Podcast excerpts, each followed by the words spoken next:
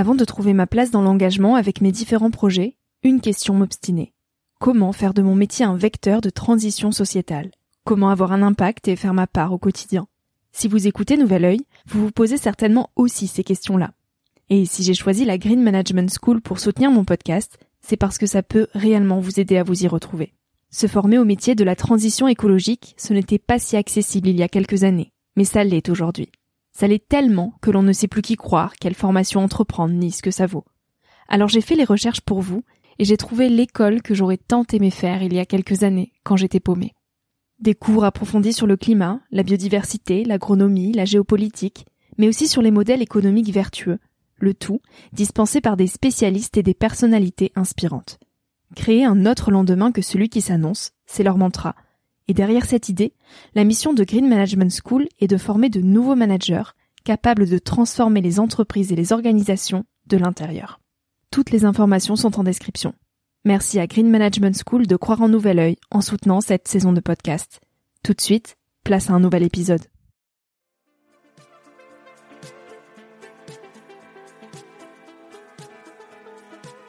Hello, je suis Victoria et j'ai 24 ans.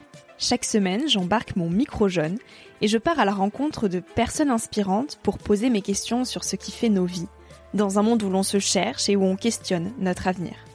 J'espère qu'écouter le parcours et les conseils de ces personnes qui ont rêvé et osé faire de leur rêve une réalité t'aidera toi aussi à avancer d'un pied plus sûr dans la vie. Alors je t'invite à emprunter un nouvel œil pour regarder le monde sous un autre angle, pour te recentrer sur ce qui est essentiel et sur qui tu es pour t'aider à trouver ton chemin et surtout à oser.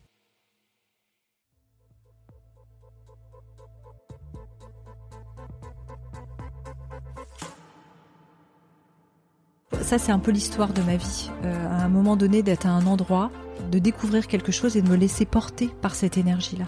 Quand il y a une prise de conscience de cette humanité profonde qui nous habite, il y a quelque chose qui peut vraiment euh, se transmuter, s'alchimiser à l'intérieur de nous notre cœur peut se retourner.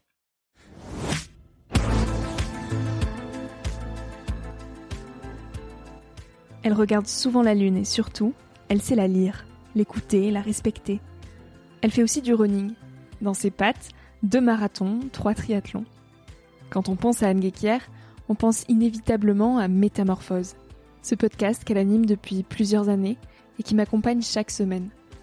Elle a aussi fondé le média Féminin Bio, écrit une dizaine de livres, elle dirige une collection chez Erol, elle organise des rencontres pour changer le monde. C'est beaucoup et ça en jette. Pourtant, elle n'a jamais cherché à tenir ces étiquettes-là. Elle n'a jamais fait de plan, elle n'a jamais eu d'idée de carrière, ni d'ambition future qui étonne.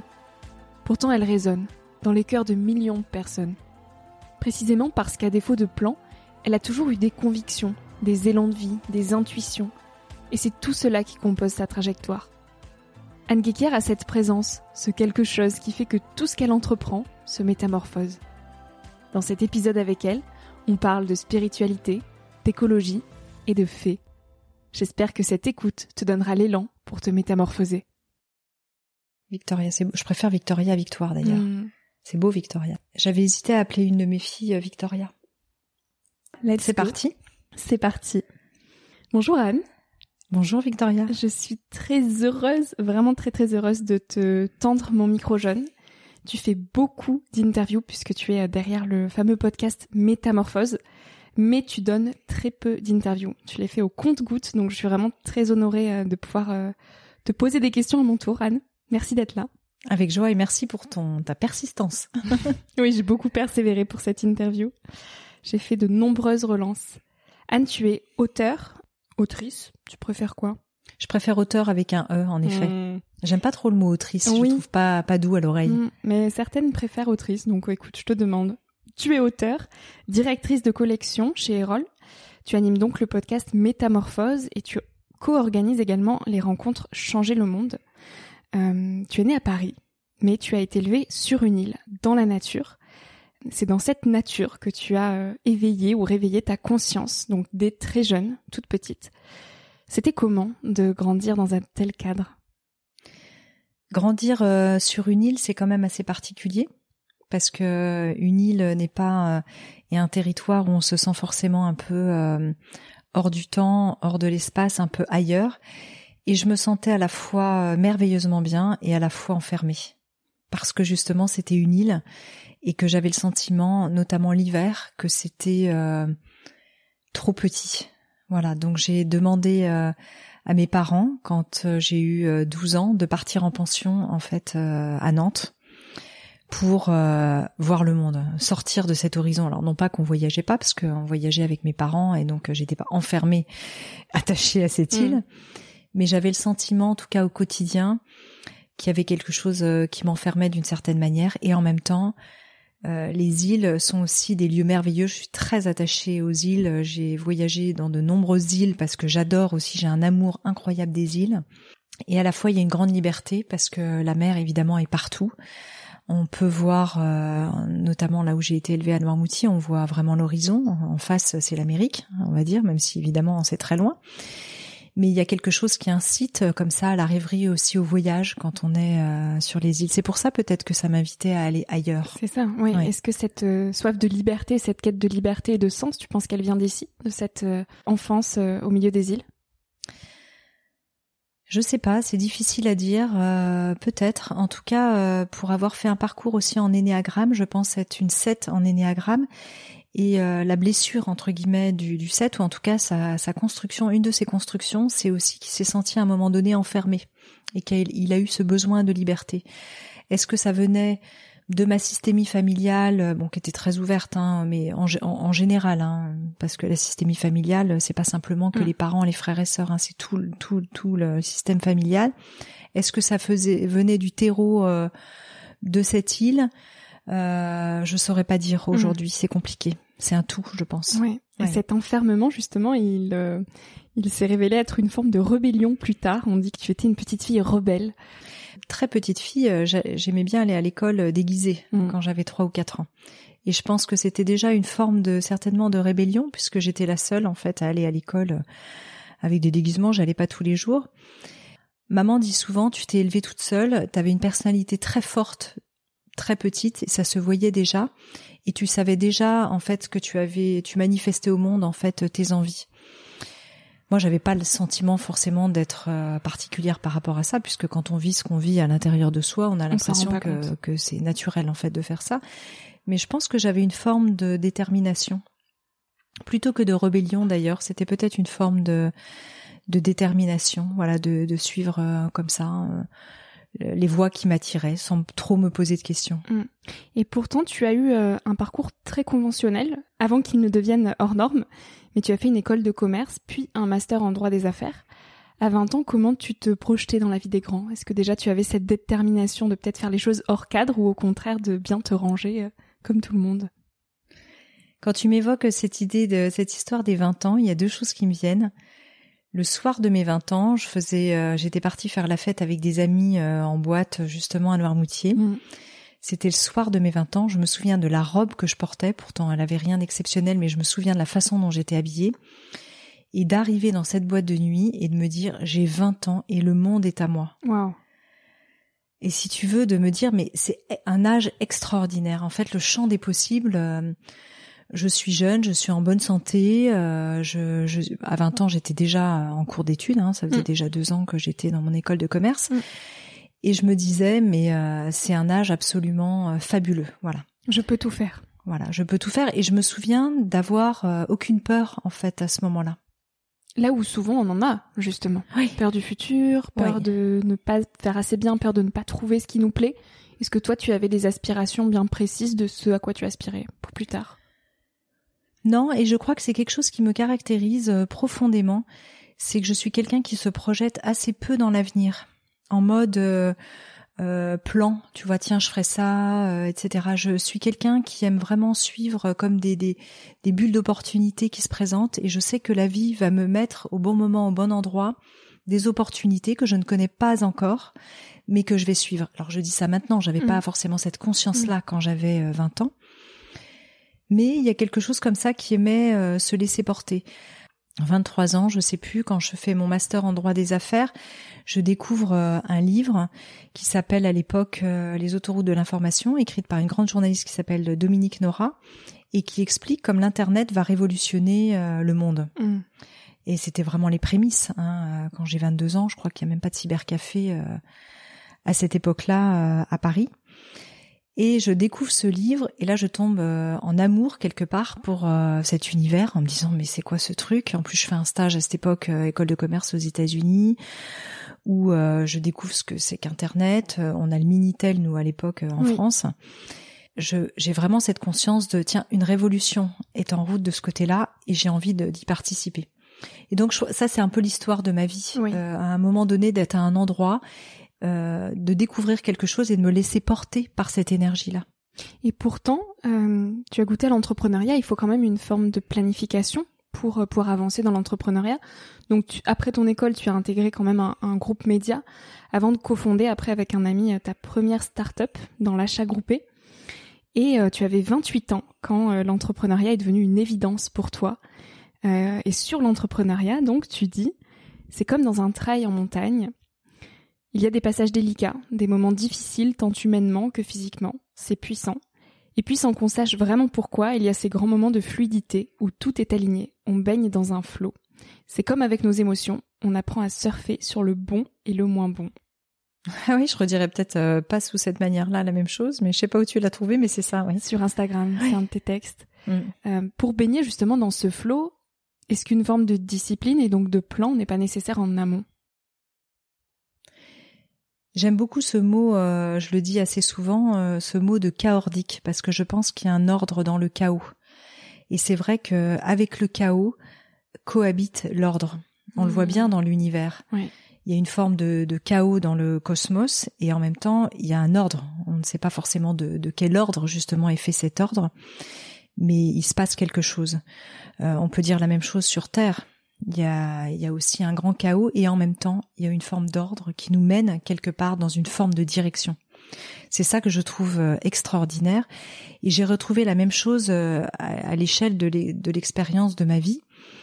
Je dis pas que je ne planifie rien parce qu'il y a des choses qui sont planifiées euh, à l'avance. Ces épisodes de podcast tous les lundis, euh, toutes les semaines. Non mais voilà, il y a des choses qui sont planifiées. Mais quand je disais que je planifie pas, c'est vrai que quand on demande, tu sais, à certains entretiens d'embauche quand on est jeune, oui, alors si vous pouviez vous projeter à 5 ou 10 ans, comment vous vous voyez, etc. Moi, j'en sais rien, en fait, aujourd'hui à 5 ou 10 ans. Peut-être que dans deux ans, j'aurai envie de faire complètement autre chose et que je changerais euh, du jour au lendemain, enfin pas du jour au lendemain, mais que, que j'évoluerais vers autre chose en fonction d'une opportunité qui va se présenter au bon moment. J'aime bien cette idée, euh, comme les saumons, tu vois, dans le courant d'une rivière, de pouvoir suivre le flot du vivant et de se placer dans cette énergie qui évite de se retrouver dans une forme de lutte quelque part. Ce qui ne veut pas dire que parfois il n'y a pas des défis qui sont mis sur le chemin, parce que la vie est un grand terrain, de jeu, et que d'une manière ou d'une autre, on est amené dans nos vies à vivre des expériences qui nous font aussi porter parfois des croix. Euh, voilà, qui sont aussi lourdes à travers, euh, quand je disais euh, cette phrase là sur l'entrepreneuriat, c'est vrai quand on est entrepreneur, c'est fait de parfois de difficultés, que ce soit humaines ou de choses à gérer qui peuvent être complexes, d'une conjoncture économique, des, des, des, causes externes ou des causes internes hein, qui ne dépendent pas toujours de nous. Mais en tout cas, ces grands défis, je crois, sont là aussi pour euh, pour nous éveiller, nous faire avancer, nous montrer aussi des, des chemins. Donc je prends ça euh, comme ça, mais je prends ça comme ça depuis assez longtemps en fait. Oui. Et c'est une grande force justement d'arriver à être aussi à l'aise avec l'incertitude. Toi, c'est euh, une force qui est finalement plutôt innée depuis toute petite. Comment est-ce qu'on peut la faire grandir cette force pour celles et ceux qui ont tendance à tout hyper contrôler? Alors je suis aussi euh, assez contrôlante, donc il y a les deux qui cohabitent chez moi, mais elles sont pas forcément placées ces peurs-là au même niveau, au même endroit à l'intérieur de moi. Il y a des choses pour lesquelles je suis plus contrôlante et d'autres pour lesquelles je me laisse complètement porter. Donc c'est difficile de répondre pour chacun parce que c'est cette idée de de, de, nos autoroutes euh, euh, de de zone de certitude même au niveau de notre cerveau. C'est-à-dire quand on est dans une forme de boucle, de zone de confort, ça peut être extrêmement difficile de sortir de ces boucles. Et forcément, ces boucles-là, elles ont à voir avec quoi? Elles ont à voir avec nos histoires. Mhm. Nos histoires euh, dans nos enfances, euh, l'histoire de nos systémies familiales, euh, environnementales, du contexte dans lequel on est né, du pays, de la culture, évidemment environnante. Si je suis née à Paris et que j'ai été élevée à Noirmoutier, j'ai pas du tout la même empreinte culturelle que si je suis née en Afrique, dans un petit village, à trois semaines ou deux semaines de marche d'une grande ville, par exemple, mhm. forcément. Donc, je suis faite de tout ça à l'intérieur, évidemment. Tu as finalement arrêté cette aventure entrepreneuriale et tu es partie t'installer à Barcelone avec ton mari. Et c'est au début des années 2000 euh, que tu as eu une grande prise de conscience. Euh, tu as beaucoup voyagé, tu as découvert des modes de vie et des peuples premiers, notamment en Nouvelle-Zélande et en Australie. Euh, et c'est à presque 30 ans que tu prends une grande claque en voyant la symbiose finalement avec la nature qu'ont ces peuples au quotidien. Quelle question cette claque elle a soulevée en toi à 30 ans? C'est vrai que j'avais un petit peu déjà voyagé, et puis euh, j'aurais pu avoir cette prise de conscience chez nous euh, en France ou en tout cas en Europe que euh, la planète, il y avait quelque chose qui tournait pas rond déjà à ce moment-là au début des années 2000 et depuis bien longtemps déjà.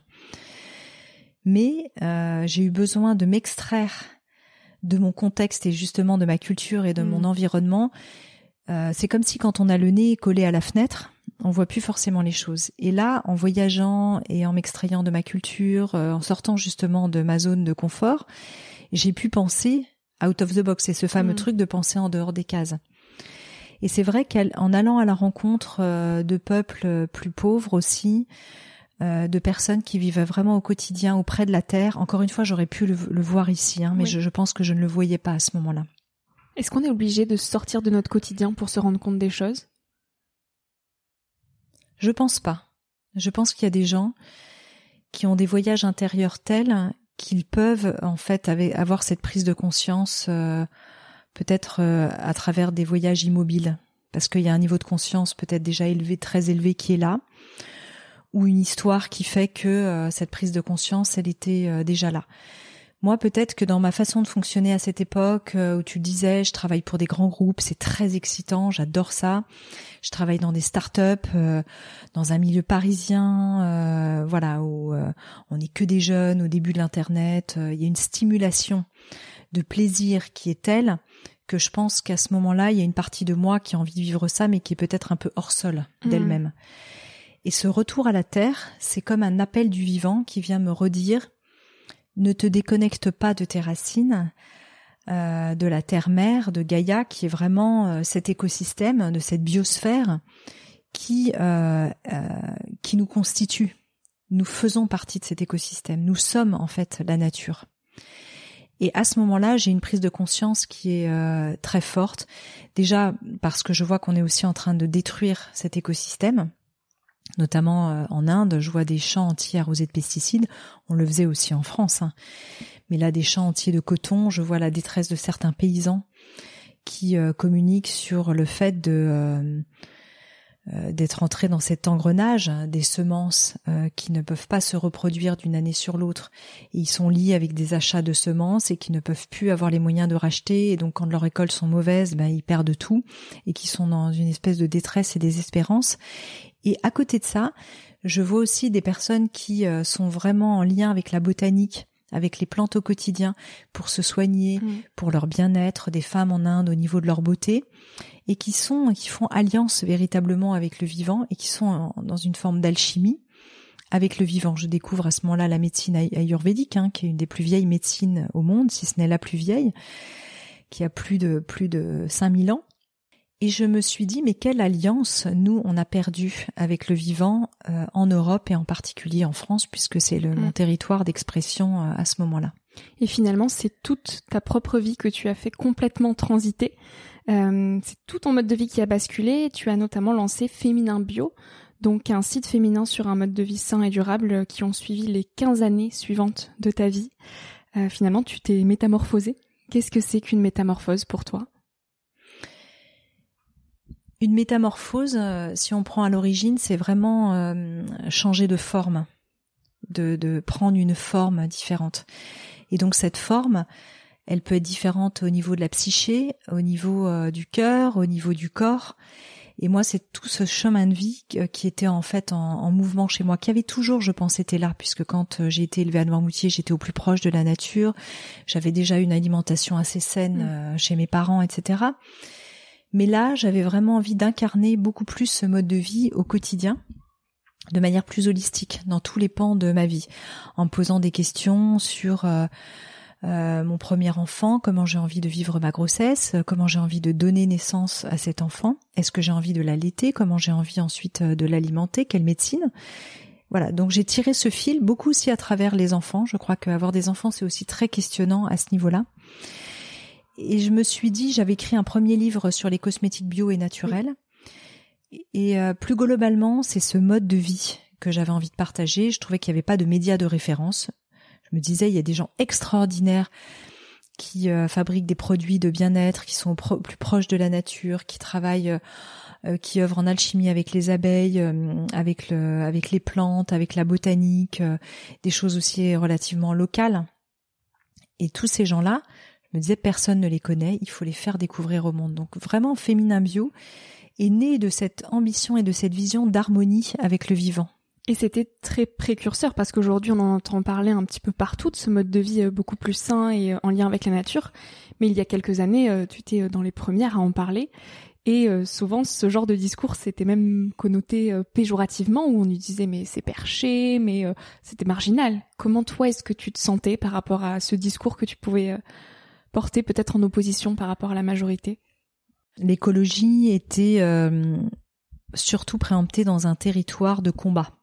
On trouvait des gens qui étaient extrêmement militants et qui ont fait vraiment bouger des lignes. Hein, donc l'idée c'est pas du tout de les opposer, mais moi j'avais envie d'aborder euh, l'engagement et l'écologie euh, avec cette vision de beauté du vivant, en disant finalement la nature est belle. Il y a un, grand un grand architecte, on peut l'appeler Dieu, la source comme on veut, qui, euh, quelles que soient nos croyances, peut-être que certains même ne croient pas du tout à ça, mais en tout cas, je me disais, le vivant est tellement euh, magnifique, il y a tellement de sens qu'il n'est pas la peine, ce n'est pas forcément la peine de taper sur euh, le monde plus conventionnel pour pouvoir faire cette proposition. Simplement, montrons cette beauté en fait au monde et peut-être que chacun se reconnaîtra. Donc c'était vraiment une ligne éditoriale qui était à contre-courant, à la fois dans le milieu écologique de l'époque, et euh, qui était assez méconnu euh, des grands médias euh, effectivement conventionnels. À l'époque, très peu de gens parlaient de cosmétiques bio, ça mmh. restait un marché de niche. On disait pas forcément des choses perchées, mais c'était vraiment ça.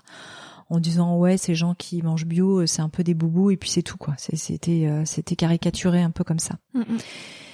Et mais moi j'avais envie de partager ça et de manière joyeuse et positive. Ce qui nous manque aujourd'hui quand on parle de cette question-là. D'ailleurs, tu nourris profondément l'espérance d'un monde pacifié et euh, à commencer à l'intérieur de toi parce que euh, selon toi balayer devant sa porte est essentiel. Comment est-ce qu'on apprend à balayer devant sa propre porte? On apprend, je sais, est-ce que ça s'apprend vraiment de balayer euh, devant sa porte ou est-ce que c'est cette conscience de ce que je fais au monde, c'est quelque chose que je fais à moi-même? Mm cet auto-jugement que je me porte euh, envers moi-même, c'est aussi que je porte au monde, euh, c'est aussi euh, la critique que je porte vers le monde, qui vient en fait de ma blessure intérieure. Quand je vois des tyrans dans le monde, je me pose toujours la question, et moi, à l'intérieur de moi, quelle est la même petite graine de tyran, parce que je ne suis pas un tyran au sens des dictateurs, mais réside en moi une graine de tyran. C'est-à-dire que je n'échappe pas à mon ombre en étant incarné. Je n'échappe pas à mon ombre, je n'échappe pas à mes peurs, à mon imperfection, qui fait aussi toute mon humanité. Et donc ça, c'est comment j'accueille vraiment euh, toute cette matière à l'intérieur de moi, qui fait d'ombre et de lumière, de multiples voix, comme en chacun de nous, voix euh, VOIX, hein, qui, qui sont vraiment ces voix euh, que je que je porte, qui dialoguent en moi, où je peux être à la fois, là je reprends les mots de Franck Lobvet, je suis à la fois la bonne et la mauvaise personne comme nous sommes probablement tous. Quand il y a une prise de conscience de cette humanité profonde qui nous habite, il y a quelque chose qui peut vraiment euh, comme euh, se transmuter, s'alchimiser à l'intérieur de nous. Où on peut, j'en parle d'ailleurs dans, dans, mon compte, c'est vraiment quelque chose qui peut, où notre cœur peut se retourner en voyant ça, en disant je serai jamais peut-être cette bonne personne, mais si je m'abandonne à une forme de peut-être d'amour infini, je peux euh, tomber à l'intérieur de moi et, faire ce travail, comme tu disais, de mm. balayer euh, effectivement devant sa propre porte. C'est une forme d'abandon. Oui. Et en parlant de voix, tu as réalisé toi il y a quelques années que tu étais une sorte de messagère Euh, donc une de tes missions de vie, c'est d'aider à faire passer euh, des messages, quel que soit le média, donc ces messages que tu nous partages aujourd'hui. Euh, et tu es finalement un peu comme cette petite fée dans le conte initiatique que tu viens de publier, La fée qui ouvrait les cœurs aux éditions Erol. Quel message tu aimerais confier à l'humanité aujourd'hui? C'est vrai que quand je dis que je suis une messagère, je l'entends pas au sens de de, de, de prophétique, hein. c'est pas du tout dans ce sens-là.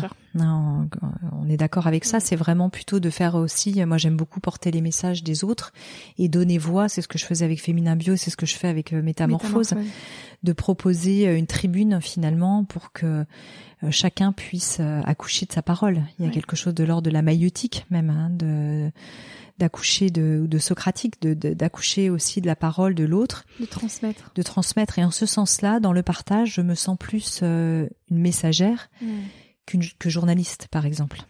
Même si euh, le podcast aujourd'hui est considéré comme un, un, média, mais je me sens absolument pas euh, journaliste d'investigation, mais plutôt de porter voilà des messages à la, à la connaissance.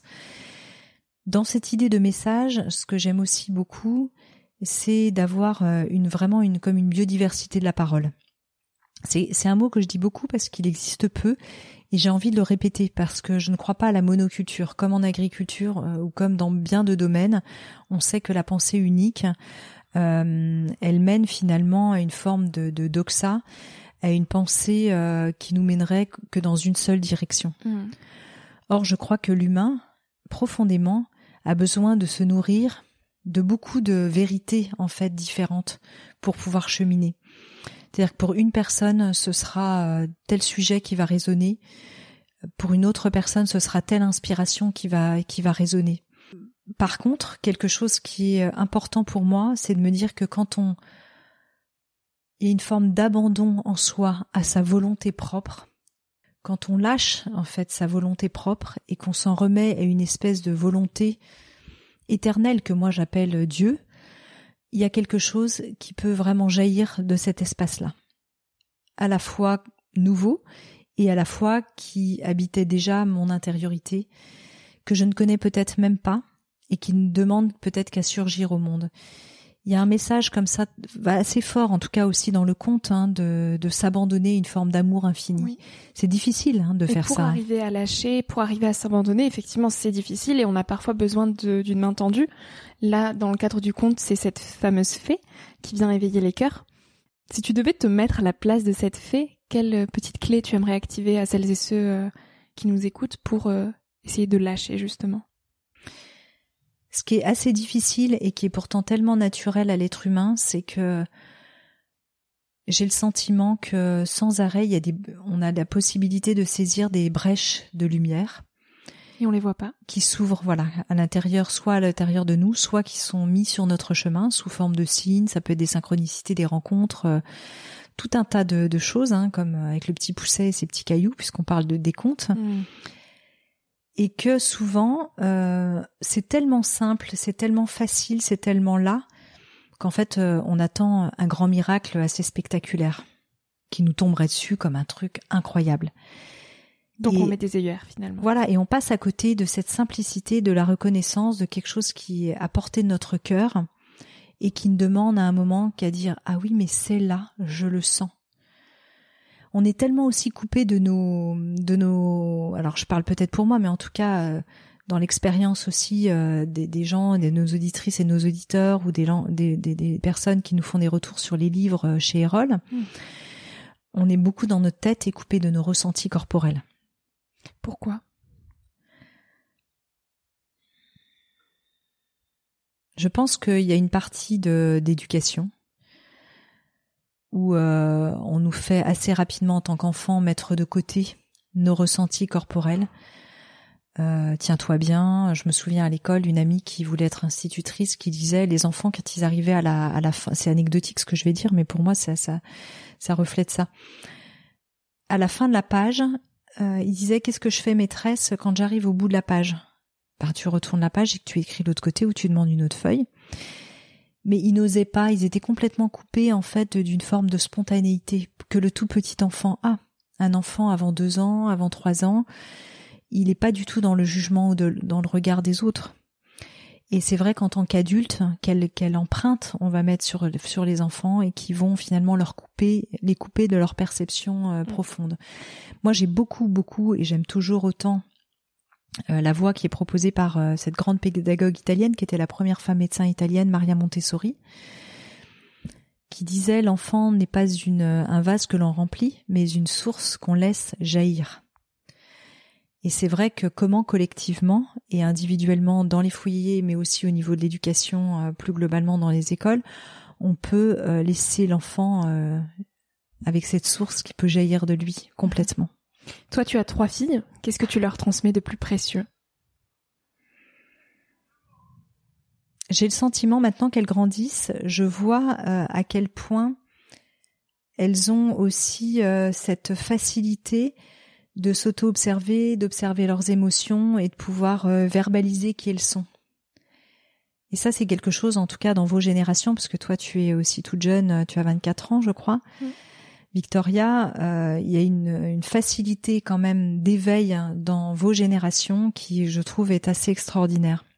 À quoi c'est dû, selon toi, cette conscience qui est peut-être plus plus jeune que celle que vous pouvez avoir vous? Je pense que les parents de, de ces générations-là sont des parents peut-être déjà plus conscients. Et puis euh, le monde est en train de s'ouvrir à ce changement de paradigme et donc forcément tout s'accélère. Il y a quelque chose qui s'accélère où maintenant euh, ce qu'il fallait peut-être parfois des années à conscientiser, là il n'y a même pas besoin de, de cheminement aussi intense, ça se conscientise presque parfois instantanément. Ce qui ne veut pas dire qu'il n'y a pas une forme de voilà de travail et d'expérience et une forme de sagesse aussi qui s'acquiert avec le temps. Mais je vois bien que ça arrive euh, très très vite. On le voit dans vos générations, c'est incroyable. Ça, c'est merveilleux. Oui, et ça rejoint cette forme de chaos dont tu parlais tout à l'heure, où dans le chaos, de, jolies choses naissent aussi. Et en fait, cette prise de conscience est aussi très rattachée à la crise écologique qu'on connaît aujourd'hui. Euh, et donc, ça rejoint encore une fois cette nécessité de remettre de la joie aussi dans cette euh, crise écologique, parce que c'est une façon de réinventer toutes nos vies. Hmm. Euh, quel lien, toi, tu fais entre la spiritualité au sens large et l'écologie? On peut pas en fait les dissocier parce qu'on est vraiment euh, tout est lié. Nous sommes reliés partout par notre par le vivant, notre planète, par le cosmos. comme je disais tout à l'heure, nous nous sommes, nous faisons partie de cet écosystème. Théillard de Chardin, j'en parle dans mon conte, parlait de la noosphère, cette grande conscience planétaire. Après, c'était sa vision de, de prêtre, jésuite, paléontologue. Mais moi, je ressens profondément que cette reliance que nous avons euh, avec le grand tout, avec euh, l'univers, mais aussi avec l'infiniment petit, l'infiniment grand. Comme s'il y avait euh, une espèce de grande conscience planétaire, mais aussi dans la cosmogonie ou la cosmologie. Tout, tout, ça est, lié, en fait, on retrouve tout en tout. Aujourd'hui, on est en train peut-être de découvrir que finalement l'univers serait peut-être comme une espèce de grand cerveau, par exemple. Et qu'on soit spirituel ou pas, euh, on est en train de découvrir ça aussi d'un point de vue euh, scientifique chez les astrophysiciens que finalement l'univers pourrait fonctionner comme une forme de, de, de, de méga cerveau quelque part.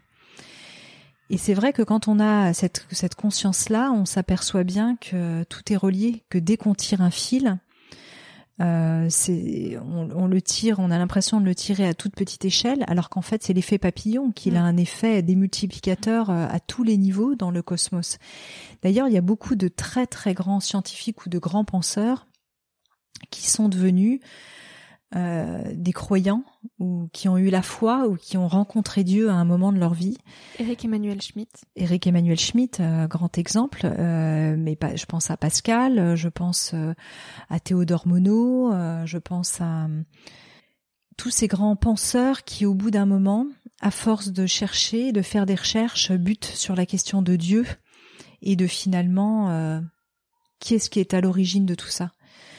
Donc c'est sûr que pour moi, la, nature et la spiritualité ont forcément un lien et sans du tout tomber dans des choses euh, ni euh, New Age ni perché comme tu disais tout à l'heure. C'est mm. simplement un constat que je fais et un constat que je fais aussi en ayant lu de grands scientifiques. Mm, mm. Pas simplement un constat, simplement de ma propre spiritualité ou de ma propre foi.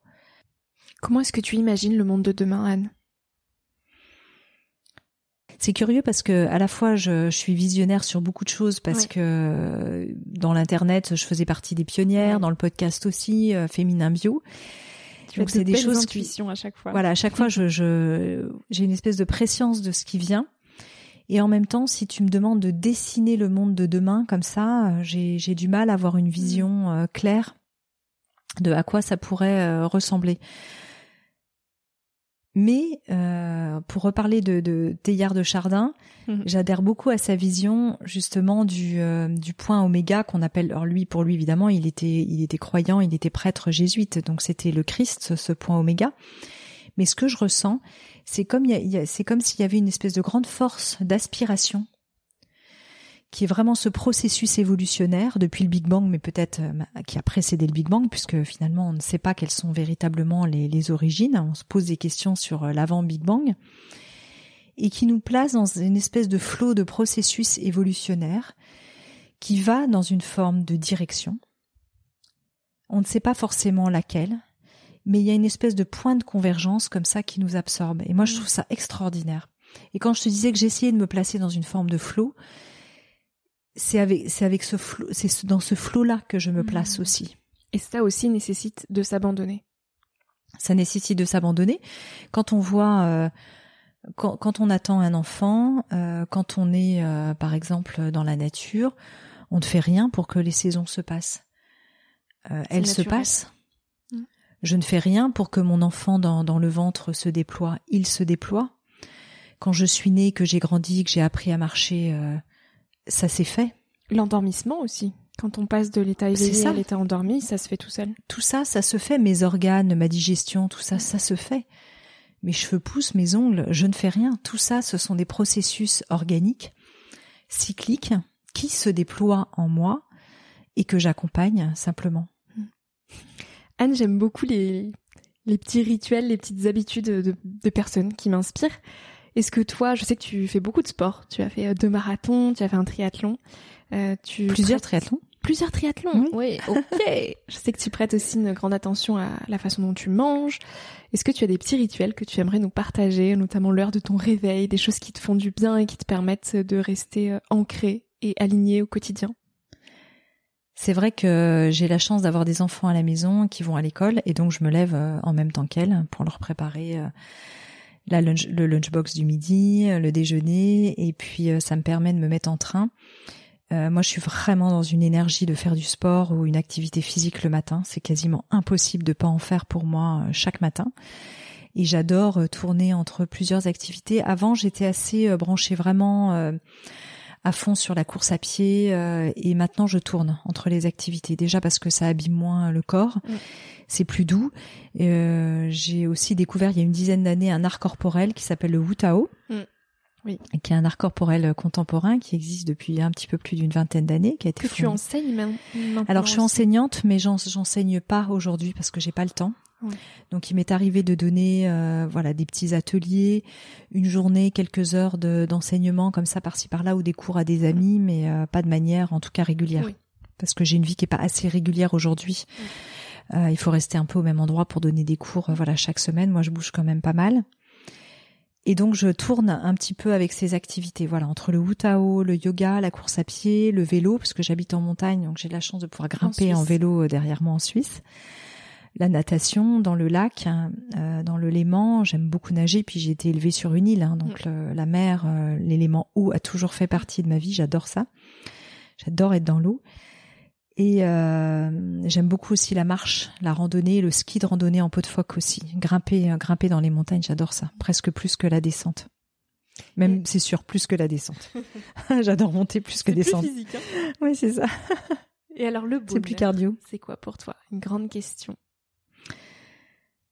Écoute, euh, le bonheur, je crois que c'est tout simplement de cheminer cette vie au quotidien avec euh, ceux qui se présentent, ces, euh, joies comme ces peines, euh, grandes émotions comme ces euh, petits bonheurs, comme ces très grands bonheurs, et de vraiment marcher ma vie sur cette terre avec ce qui vient, tout simplement au quotidien. Magnifique. Anne, je vais te poser la question signature du podcast que je pose à tous mes invités. quel conseil, ça peut être plusieurs, tu aimerais partager aujourd'hui aux jeunes qui nous écoutent Je crois qu'il faut vraiment euh, suivre euh, son élan de vie. Et euh, ça, on l'a tous. Je ne sais pas si on a tous une mission de vie au sens, tu sais, vocationnel et tout ça. Certains savent très jeunes qu'ils veulent être avocats, prêtres, etc. Et si on attend toujours que ce truc-là nous tombe dessus, on risque d'être déçu. Par contre, un élan de vie, des élans créateurs qui nous poussent à à manifester le mouvement dans nos vies, quels qu'ils soient, des petits ou des grands mouvements, peu importe. Euh, il ne s'agit pas de faire des choses exceptionnelles. Euh, le mouvement de vie et cet élan créateur, il est vraiment euh, déjà là en soi. Comment on peut se mettre à cette écoute en profondeur pour pouvoir aller dans, ce flot du saumon dont je parlais tout à l'heure? C'est vraiment ça le conseil que je pourrais donner. Merveilleux. Merci beaucoup encore une fois Anne. Vraiment c'est un honneur pour moi. Ton podcast c'est celui que j'écoute et que je réécoute. Donc, Merci euh, Victoria. Toi qui poses si bien des questions, c'est vraiment une chance de pouvoir t'avoir. Merci. Merci à toi, merci infiniment, vraiment. Merci à toi d'avoir écouté l'épisode jusqu'ici. Si ce moment t'a plu, je t'invite à le partager, à laisser quelques étoiles sur iTunes ou Spotify, ou à faire une story sur Instagram pour que je puisse te repartager. En attendant de se retrouver lundi prochain, tu peux me suivre au quotidien et m'écrire sur la page Instagram Nouvel Oeil. Sur le site internet www.nouveloeil-podcast.com, tu pourras aussi t'abonner à ma newsletter. J'y partage des inspirations, des nouvelles, des astuces et des petites choses qui font notre quotidien. Je te dis à la semaine prochaine pour de nouvelles aventures et en attendant, savoure la vie comme il se doit et fais des choses folles.